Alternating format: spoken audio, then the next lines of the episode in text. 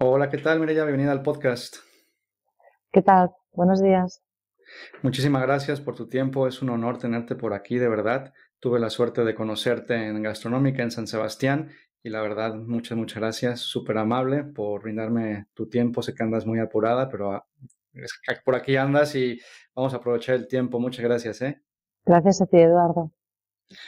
Bueno, Mireya, cuéntanos un, un poquito. Em, me gustaría, em, para hablar sobre lo que haces ahora, también me gustaría conocer un poco el recorrido y un poco el, pasado de Mireya para las personas que no te conocen muy bien o que sí te conocen pero quieran saber un poquito más sobre ti.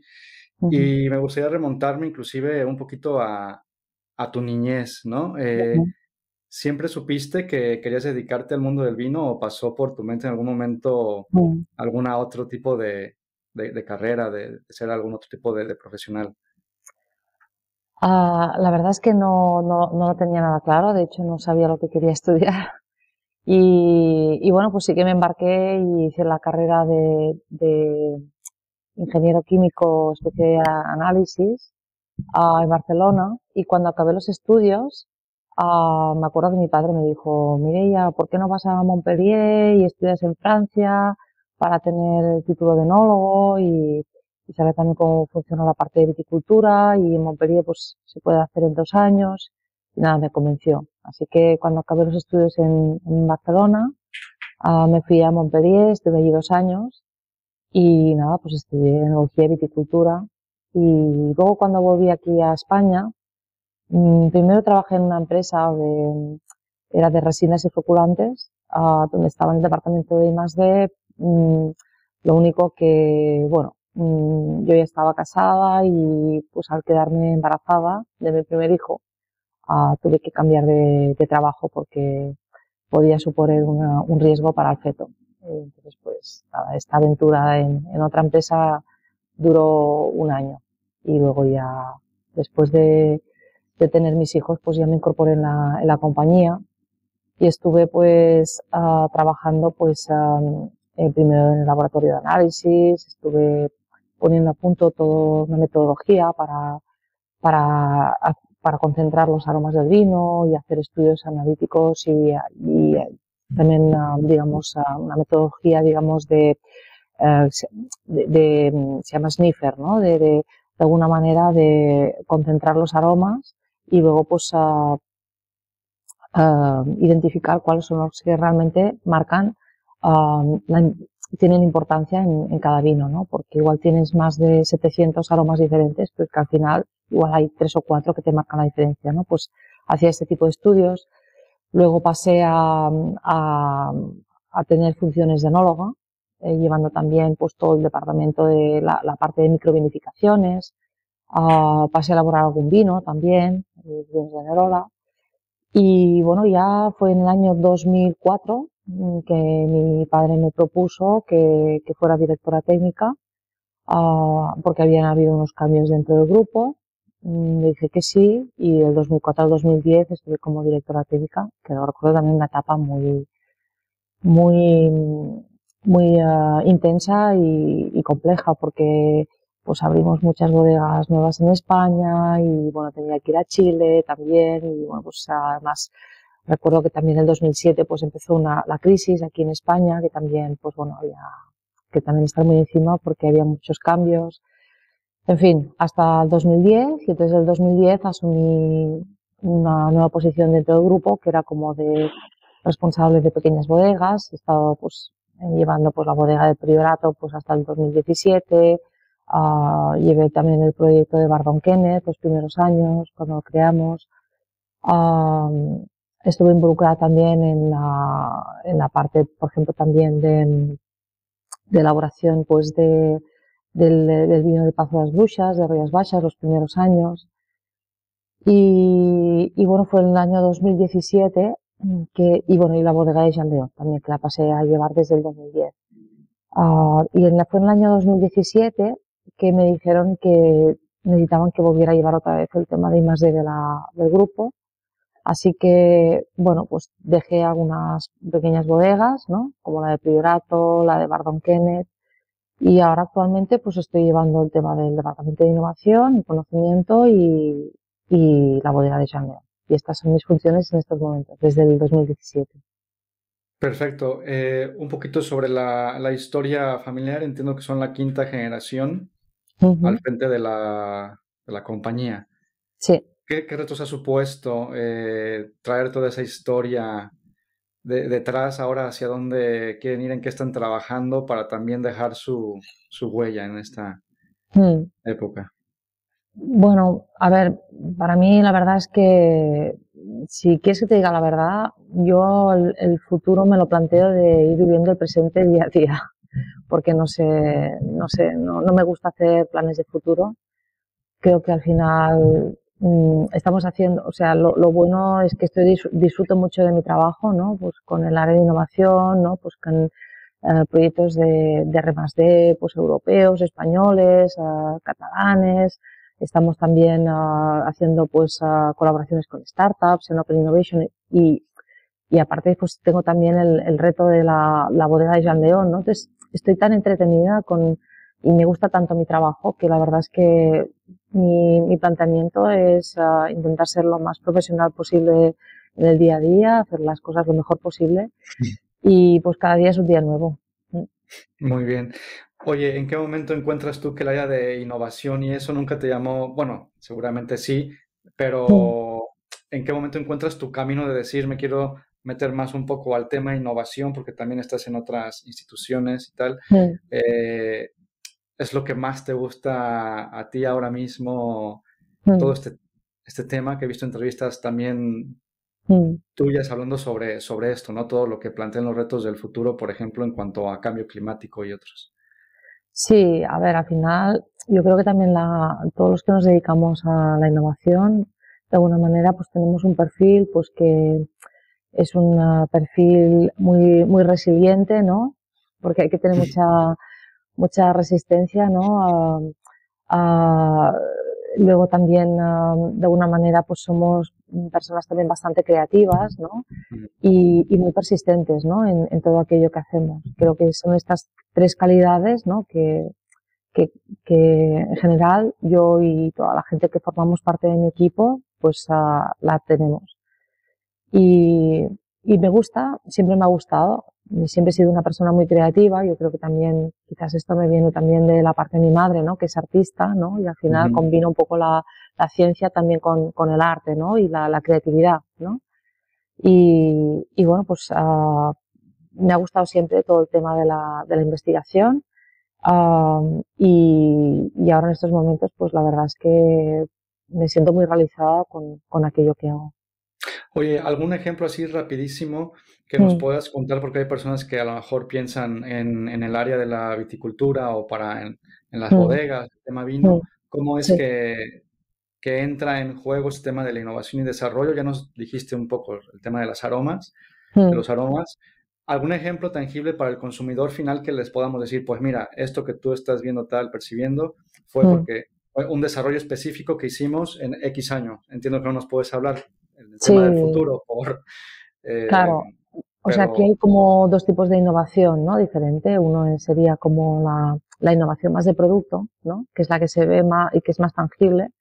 Y aquí te podría explicar dos ejemplos. Y luego está la innovación de proceso, que sería cómo mejorar los procesos para ser más eficiente desde un punto de vista económico, desde un punto de vista de calidad, de sostenibilidad. O sea, hay muchos proyectos de este tipo, ¿no?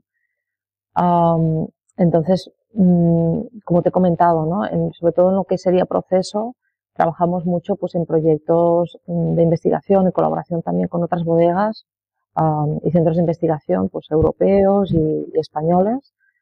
Y luego, bueno, a nivel de producto, quizás los ejemplos más representativos, ¿no? Mm, han sido, uno sería el, el vino, el vino sin alcohol, ¿no? Que fue un proyecto que, que, bueno, pues que desarrollamos ¿no? en, en, en, mi área, pues el año, empezamos el 2004, que fue un pequeño piloto ¿no? que, que era en colaboración con el grupo Arias, que es el grupo de autopistas, y me acuerdo una primera vez que le dije a mi padre, oye papá, sí, es que mira, tengo la idea de hacer un vino sin alcohol, bueno, es que dijo, pero que, que estás loca o que... no, o sea, nadie creyó en el proyecto, ¿no? Y de hecho, pues no ponía que era un producto Torres en la etiqueta, ¿no? Pero bueno, la cosa funcionó y hoy en día pues estamos haciendo miles y miles de cajas, ¿no? Estamos haciendo más de 300.000 cajas en el, en el mercado y, y, bueno, pues es un, es un claro ejemplo de, de éxito de, de, un producto que viene del Departamento de Innovación, ¿no? Y otro ejemplo sería pues el tema de variedades ancestrales, ¿no? También que sí que es cierto que ya mi padre había empezado ya a impulsarlo a finales de los 80, ¿no? Pero realmente, a, digamos, la quinta generación aquí es donde le hemos dado como más, más, más peso, más contenido a este proyecto. Mm, hoy en día tenemos ya prácticamente unas 50 variedades recuperadas desconocidas.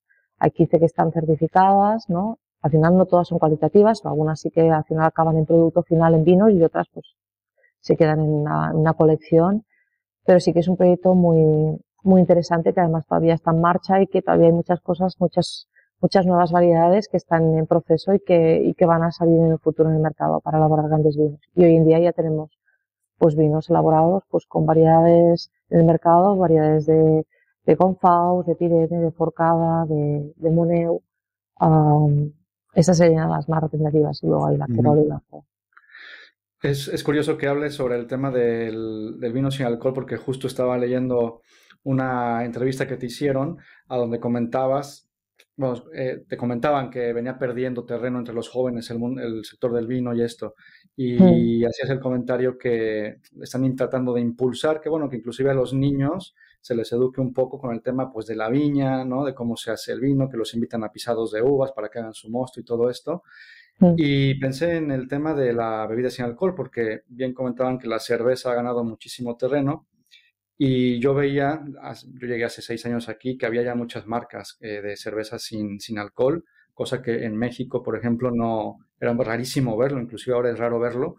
Y ahí yo te quería preguntar sobre el tema del, del vino sin alcohol. Entonces, eh, supongo que irá ganando también más. más está, sí, está creciendo, está creciendo todo lo que son bebidas sin alcohol es verdad que la cerveza es la ganadora, pero el vino sin alcohol también. Estamos hablando de crecimientos de 20 y 25% estos próximos años. Ah, mm. La cerveza también empezó mucho antes porque hay muchísimos mm. tipos, e inclusive unas muy logradas. El vino, así, mm. en, en, general, tú un vino sin, sin alcohol, eh, ¿cómo, lo, ¿cómo lo sientes a comparación de uno? Pues una cerveza sin alcohol bien lograda, bueno. Eh, el vino, ¿cómo lo, lo podrías definir? No, mira, yo creo que hay un punto diferencial muy importante en el, en el vino sin alcohol. El que nosotros elaboramos, todos los aromas que tenemos en el vino sin alcohol son aromas que proceden de la fermentación del vino, ¿no? Porque lo que hacemos es como una destilación al vacío, donde extraemos los aromas, luego en la segunda etapa extraemos el, el resto del etanol y luego volvemos a meter los aromas, ¿no? Entonces, el vino sin alcohol, eh, realmente los aromas que tiene nuestro es son los aromas de la fermentación. Y, y, esto no sucede con otros productos, muchos otros productos que están en el mercado, ¿no? Porque hoy en día pues puedes comprar aromas de origen natural, ¿no? Y los puedes añadir. Entonces, bueno, siempre el problema de estos productos tan innovadores, ¿no? Al menos aquí en la Unión Europea, es que uh, sacas un producto al mercado y todavía no está regulado y tarda muchos años. O sea, piensa que hace dos años se aprobó la categoría de vino sin alcohol y nosotros en el 2004 ya empezábamos a sacar a, con el piloto pues algún producto en, en, el mercado. Entonces, se ha regulado ahora el, el 2000, fue el 2021, se reguló la categoría y ahora están empezando a discutir qué prácticas tecnológicas se pueden o no se pueden hacer. Imagínate. O sea, es que la legislación, entonces, claro, luego hay, pues habrá bodegas, ¿no? Pues que trabajan pues con aromas que le añaden, ¿no? Al producto y nosotros con la filosofía de, no, no, es que todo natural, los aromas que nosotros tenemos han de ser solamente los del vino, ¿no? E intentar imitar al máximo posible un vino. Entonces, es verdad que a nivel aromático son, están muy logrados y a nivel de boca no tienes el alcohol, ¿no? Entonces, el alcohol siempre te ayuda a compensar como el, varios parámetros, ¿no? O sea, en el caso de un blanco, por ejemplo, siempre tienes, pues, el alcohol, ¿no? Eh, el azúcar y la acidez, ¿no?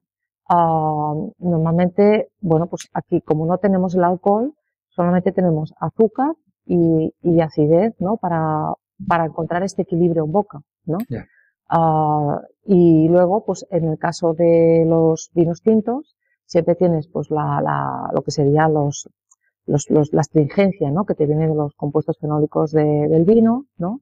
Ah, tienes la acidez y tendrías el alcohol, ¿no? Entonces, en este caso, como no tenemos alcohol, ¿no? Pues también estamos hablando de que hay poco de azúcar, está la astringencia de los polifenoles y está, y está la acidez, ¿no? O sea que al final tienes menos herramientas, ¿no? A nivel de boca, pero sí que es verdad que luego, evidentemente, estos vinos, tú cuando ya los elaboras antes de la destilación al vacío, ya de alguna manera los elaboras de una manera para que estén uh, súper equilibrados en boca y que tengan mucho cuerpo, ¿no? Y que de alguna manera te compensen, ¿no?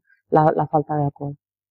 Es que esto da para una entrevista entera, pero está súper interesante lo que nos acabas de compartir. Oye, pasando un poquito a Jean León, 60 años. Eh, ¿Cómo ha sido esta historia de Jean León? ¿Puedes dar una breve introducción sobre, sobre la historia de, de, Jean León? Sí, mira, yo llegué a la, a la bodega de Jean León en el año 2010 pero realmente pertenece a la familia desde el año 94, que mi padre compró la bodega Jean León y le prometió que nosotros continuaríamos con el legado. Y en esos momentos, desde el 2010, estoy yo un poco como responsable de, continuar pues con, esta promesa. la bodega de Jean León al final es un pequeño proyecto ¿no? de, de Ceferino Carrión, ¿no? que luego se cambió el nombre a Jean León, pero Ah, era un visionario, un emprendedor, ¿no? una persona, pues, bueno, que hacía amigos en todas partes, allí, allí donde fuera, y que tuvo como dos grandes sueños, ¿no? En su vida. El primero fue montar un restaurante en Beverly Hills, ¿no? Que lo hizo en el año 1956, que era La Scala, y, bueno, que fue un restaurante mm, donde tenía más de 20.000 botellas de vino, hacía grandes eventos con los actores, actrices, productores, presidentes de Estados Unidos, gente de la alta sociedad de California, ¿no? Que se reunían en su restaurante y allí pues tuvo muchísimo éxito. Y el segundo gran proyecto de su vida fue elaborar su propio vino. Entonces, ah, tras buscar y estudiar, pues decidió montar la bodega en el Penedés, donde también tenía familia, y, empezar este proyecto pues plantando Cabernet Sauvignon, Chardonnay, Cabernet Franc, posteriormente Merlot. Y, bueno, pues ah, para mí es un orgullo, la verdad, continuar un poco con este legado, ¿no? Tenemos estos vinos de finca, ¿no? Que él ya había empezado a elaborar y luego pues estos últimos años hemos ido incorporando algún otro vino también más joven o con algún otro perfil, alguno con variedades más locales en fin, o sea, ampliando un poco portafolio, también adaptándonos a los nuevos tiempos. Pero los vinos que hacía él los seguimos haciendo, y son los vinos de finca. ¿Qué impacto fue que llevaran al Penedés, en este caso ya en León, unas eh, cepas em, francesas como la, Cabernet? ¿No pegaron un, grito allí cuando llegó con esta idea? Sí, sí, los primeros años, bueno, decían que era como el, el, gringo loco, le llamaban, y los primeros años la denominación de origen Penedés no quiso aprobar sus vinos, entonces, bueno, salía sin terminación y al final, realmente, uh, fue catando los vinos, ¿no? Que hubo más productores, entre ellos también mi padre, ¿no? Que apostaron por el Cabernet Sauvignon y al final la denominación de origen también aprobó esta variedad. Ahora que mencionas el tema de vino de finca, entiendo que en el Penedés también fueron de los primeros o los primeros en obtener esta Mm. esta denominación o este sello. ¿Nos podrías contar un poquito qué vino lo tiene desde el catálogo TEN para que la gente sepa y a qué se refiere? Sí, o sea, es, es, el mundo del vino también es muy complejo, ¿eh? porque cada denominación al final tiene sus historias y sus clasificaciones y bueno, al final yo creo que es, es complicado también para el consumidor estar al día de todas las cosas que van surgiendo, ¿eh? Ah, pero bueno, mm, en el caso de Cataluña, ¿no? Pues uh, en, vez de trabajar con la, figura de vino de pago, ¿no? Ah, se trabaja con la figura de, vino de finca calificado. Y esta figura, de alguna manera, es la misma, el mismo concepto de vino de pago, que sería como lo que los franceses le llaman el terroir, ¿no? Que es esta, esta parcela, ¿no? Donde tú plantas un viñedo y esta combinación de clima, suelo, ah, manera de manejar el viñedo, manera de elaborar el vino, al final te da una, calidad superior, ¿no? Ah, que, que, es notable y que de alguna manera pues es singular. Y estos vinos singulares son los que ellos de alguna manera pues les dan esta certificación de vino de cifra calificada. En Jalean tenemos cuatro desde el año 2013 Y bueno, pues uh, tenemos un Chardonnay, el Chardonnay Viña Gigi, uh, el, tenemos también el Cabernet Sauvignon Reserva Viña Lejabre, tenemos el Cabernet Sauvignon uh, Gran Reserva Viña La Scala y luego tenemos el Merlot Viña Palau, estos cuatro. Y son, en, hoy en día, en, actualmente hay 14 vinos de finca uh, que están pues uh, repartidos entre la denominación de origen Penedès, la denominación de origen Priorato, hay también en Plada Bages y hay en Montsant. Mm, y ahora, sí, y ahora hay también uno en el Ampurdá. Pero van a venir otros próximamente porque nos han citado también ya desde Incavi para hacernos una reunión informativa y sé que va a haber nuevos vinos de finca que se van a incorporar. O sea, porque al final es un proceso lento y tardan tranquilamente 3-4 años a, a probarte esto, esta certificación. Muy bien. Oye, eh, ¿nos podrías contar un poquito? Porque claro, comenté que el, el llevaron, o León llevó Cabernet Sauvignon allí a Penedés, pero, pero ¿cómo llegó? ¿Podrías contarnos una pizca de, de, de, cómo fue esa historia que, que llegaron estos sarmientos de, sí. de francesas al, hasta el Penedés?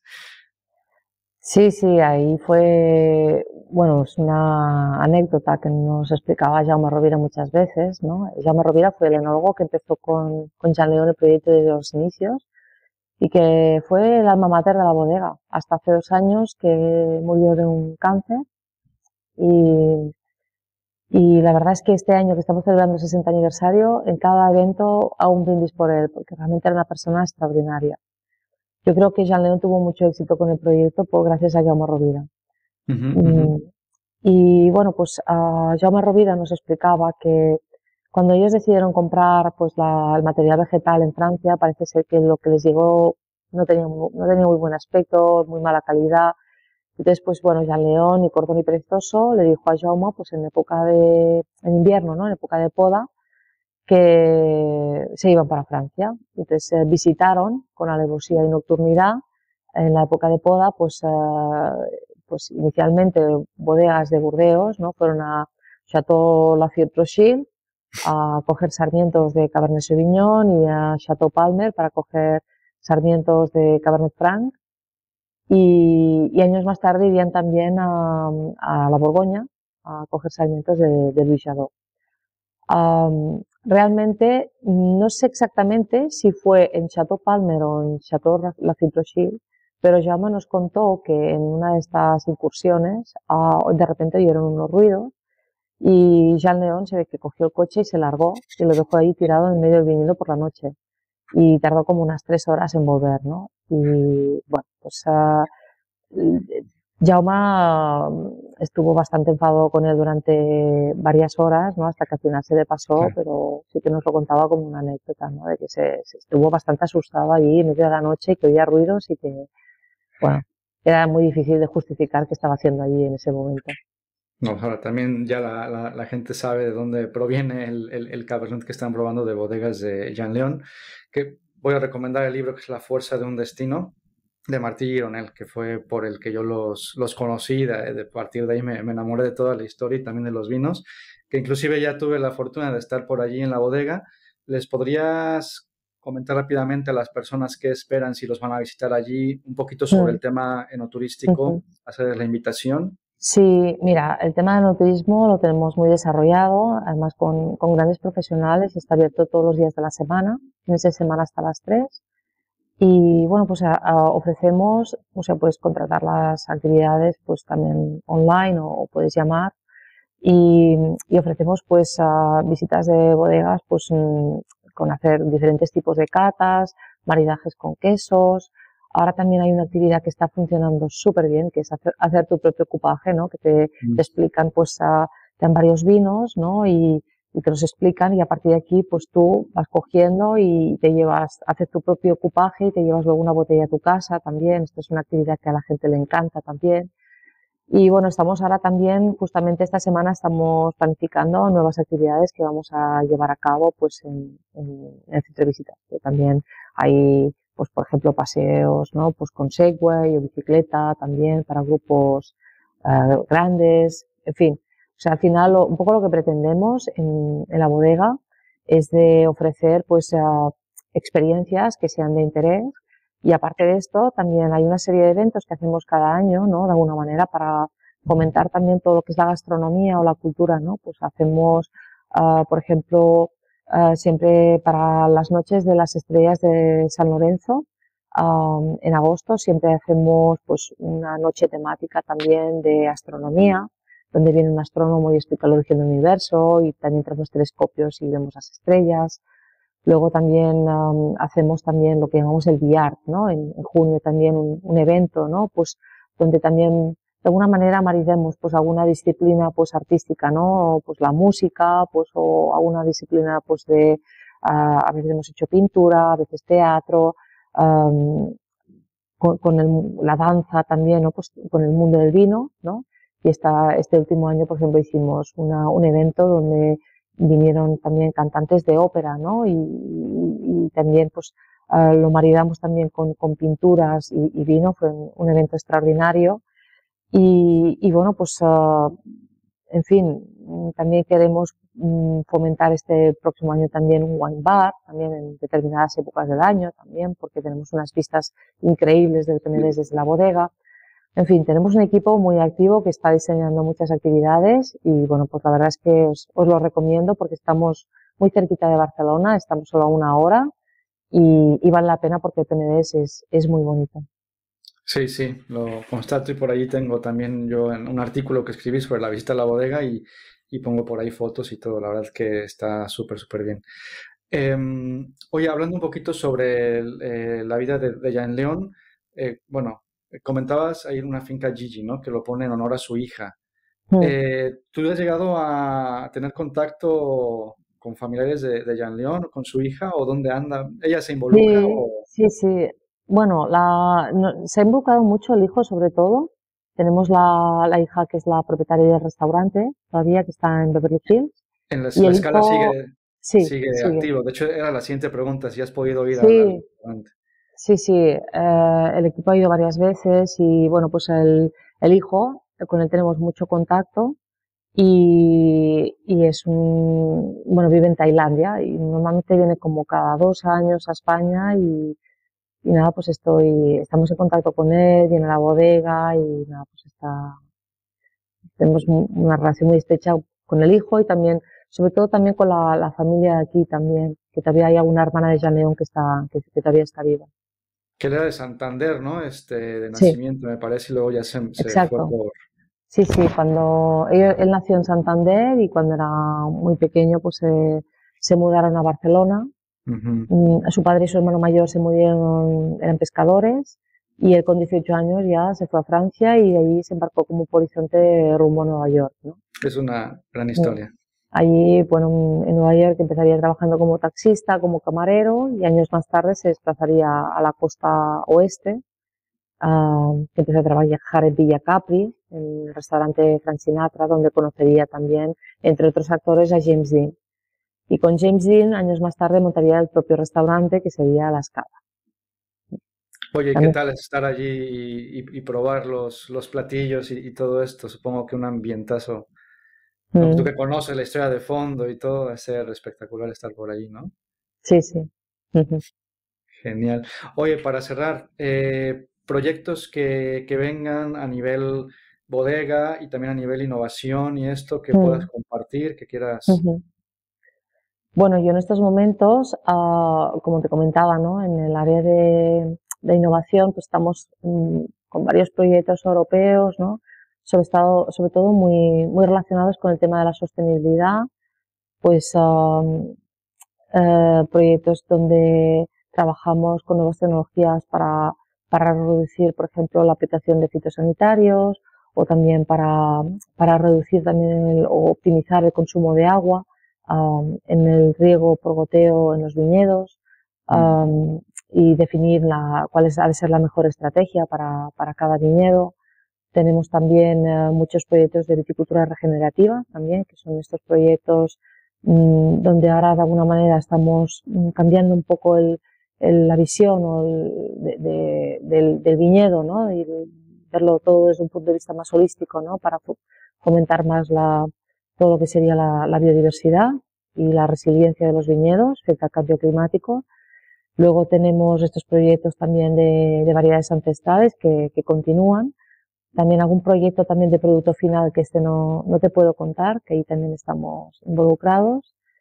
Y nada, pues, uh, y luego pues algún proyecto también relacionado pues con temas de colaboraciones con startups, ¿no? Donde, um, donde mejoramos algunos procesos, ¿no? Que tienen lugar en, en algunos de los departamentos, colaborando con algunos departamentos de, la compañía. Mi, mi, visión, ya te digo yo, es muy a, a corto plazo. Voy mm. trabajando día a día, intentando hacer lo mejor que puedo, pues, los proyectos que llevo a cabo y sin ningún tipo de, de expectativa. O sea, en estos momentos, a darlo todo. Y con Jan León, eh, específicamente de la, de la mm. bodega, lo que traigan por allí para el, futuro, un poquito la proyección sí. de la... Bueno, en Jan León también, o sea, es una bodega todavía que tiene grandes retos, ¿no? Sobre todo el tema del cambio climático también está afectando, entonces, bueno, tenemos un proyecto de riego, ¿no? Pues que también lo tenemos que acabar de finalizar y que sería un proyecto muy, muy interesante para, para la bodega, para el futuro. Y luego pues también hemos apostado, también hemos plantado variedades de esas ancestrales recuperadas, las que se han aprobado en la denominación de origen PND, la forcada de la Moneu. Y este año hemos sacado un vino experimental de forcada que está increíble. Muy bien. Y también estamos haciendo pruebas de vivificaciones distintas con estas variedades, un poco pues para, para tener diferentes juegos, ¿no? Con, con, con estas variedades. Y, y ver qué, productos podemos hacer en el futuro. Evidentemente los vinos de finca continuamos adelante y nada, pues ah, sobre todo ir a los mercados, a, vender, a darnos a conocer, porque son grandes vinos, son todos ecológicos y que es una de las grandes marcas que hay de la denominación de origen Tenedos. Sí, la verdad que, que sí. Y la gente que quiera probar el vino, evidentemente yo creo que mandan online, nos puedes dar el contacto donde lo pueden encontrar, buscar datos de la bodega, eh, lo que quieras dejar para que los encuentren. Sí, bueno, tenemos una, a ver, aquí por ejemplo hay la página web de Petit Cellier, que si quieres, bueno, luego te lo, te lo paso por correo y... La ponemos aquí pues, abajo. Se puede, se, se puede en esta, en esta página web se pueden comprar todos los vinos, tanto de Torres como de, de Jean León. Y bueno, pues uh, también nos podemos pasar también direcciones de donde podéis conseguir estos vinos en, en, en México. Sí, sí, eh, me pasan los, los contactos, yo lo, lo, pongo los links aquí abajo para que las personas se animen a probar este vino. También pondré el enlace al, al libro y para que lo, lo, lean, que es una gran, gran, historia. Se puede comprar en Amazon también este libro. Y si se quiere comprar en inglés, el, el, título del libro es A Star in His Eyes. Exacto. Perfecto, yo dejo los links por aquí abajo. Mireya, muchísimas gracias por, por tu tiempo. Muchas gracias, Eduardo, y enhorabuena por tu bueno por tu, tu blog y todo el trabajo que estás haciendo. La verdad es que es estupendo. Muchas gracias, Mireya, y espero visitarlos pronto por ahí porque me, me, me encanta este todo lo que hay detrás de, de Jan León. Y gracias por tener ese proyecto tan vivo a los 60 años, ¿no? Sí, sí, ahora 60 años de Jean León.